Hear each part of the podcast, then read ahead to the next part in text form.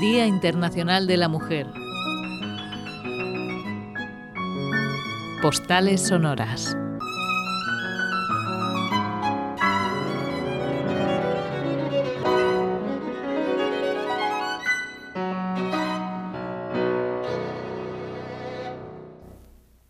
Cuando se habla de las mujeres que han compuesto música clásica, se suele decir que apenas hay dónde elegir.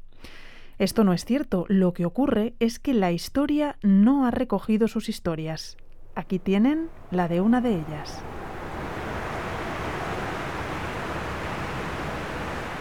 En la habitación, a oscuras, Kaya se tumba mirando los cuadros de las paredes. Cada noche ve algo nuevo intenta interpretar las formas abstractas a la luz de la luna. Sus padres tienen cuadros por toda la casa. Las paredes están casi completamente cubiertas, pero a Kaya le interesa más la música. A menudo la escucha dentro de su cabeza, especialmente a esta hora del día, cuando está tumbada en su cama por la noche e intenta dormirse.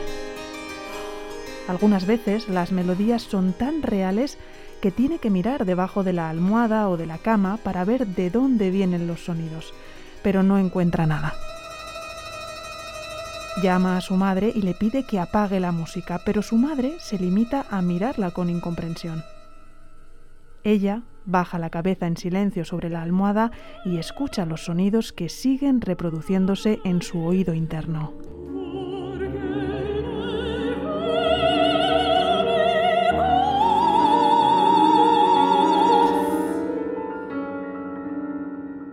Aunque Kaya Saariaho está llena de música desde una edad muy temprana, la influencia visual de la colección de arte de sus padres continúa junto con la influencia del sonido. Los mundos visual y musical son uno para mí. Varios sentidos, colores, texturas y notas, incluso olores y sonidos, todos se mezclan en mi mente. Así es como lo expresa ella misma está a punto de conocer al mejor compositor vivo, pero no hace falta que se fíe de mi palabra. Tome, por ejemplo, la palabra de los compositores que votaron en una encuesta realizada por la BBC Music Magazine. Eligieron a Saariaho como el mejor compositor vivo, incluyendo a hombres y a mujeres. Y eso después de haber ganado un Grammy, un Polar Music Prize y el Sony Music Prize en los últimos 10 años. Pero, ¿qué tiene su música para que sea tan altamente considerada?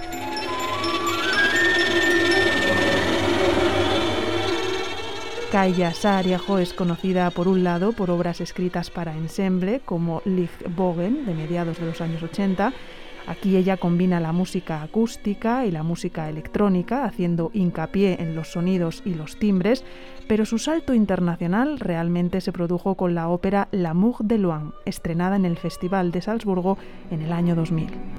Le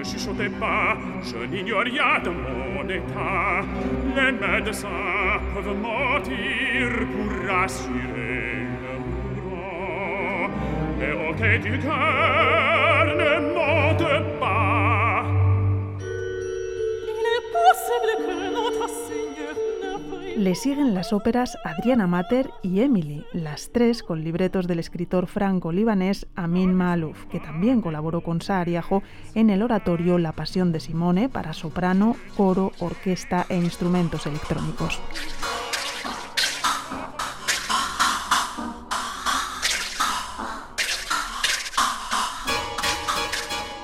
Saariajo también ha escrito música de cámara puramente acústica, conciertos para violín, flauta y violonchelo y grandes obras sinfónicas como La Terna Mágica o Linterna Mágica de 2009.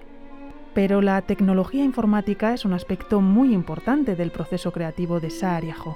Ritmos calculados por ordenador o estructuras armónicas creadas a partir de sonidos de violonchelo que también han pasado por los sistemas de análisis de los ordenadores. Este trabajo intelectual y tecnológico abre nuevos caminos a la música de Saariajo, pero esta también posee habitualmente una dimensión literaria o espiritual.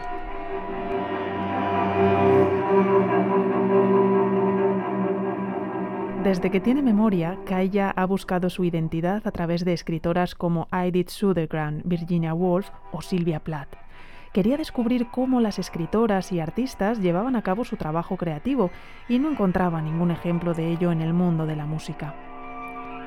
Kaija Saariaho creció en Helsinki, donde el negocio familiar pasó de ser un pequeño taller de metal a una fábrica. Sus padres estaban interesados en la cultura y en particular en el arte moderno internacional. Las artes visuales también le gustaban a Kaija y el dibujo siguió siendo uno de sus grandes intereses más allá de la música.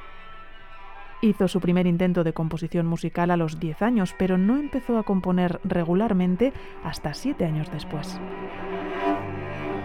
En su juventud, Saariajo se lanzó a varias formas de educación artística. De hecho, estudió arte gráfico en una escuela de arte y diseño. Pero había una inquietud interior en ella. Saariajo se obsesionó con el miedo a vivir cada día inútilmente. Se dio cuenta de que tenía que componer, era lo único que daba sentido a su vida. Se trasladó a París para perfeccionar sus conocimientos informáticos y allí quedó fascinada por la forma en que los franceses atienden a todos sus sentidos, es decir, de forma extremadamente seria. Los nuevos perfumes de Chanel se mencionan en las noticias y todas las celebraciones van acompañadas de champán. Esto supuso un contraste liberador respecto a los disciplinados primeros años que vivió de niña, en los que todo lo que iba en esa dirección se consideraba vanidad. Saariajo lleva más de 30 años viviendo en París con su familia. Así que la próxima vez que alguien diga que apenas hay compositoras, puede decir que no es cierto. Kaija Saariajo es una entre otras muchas.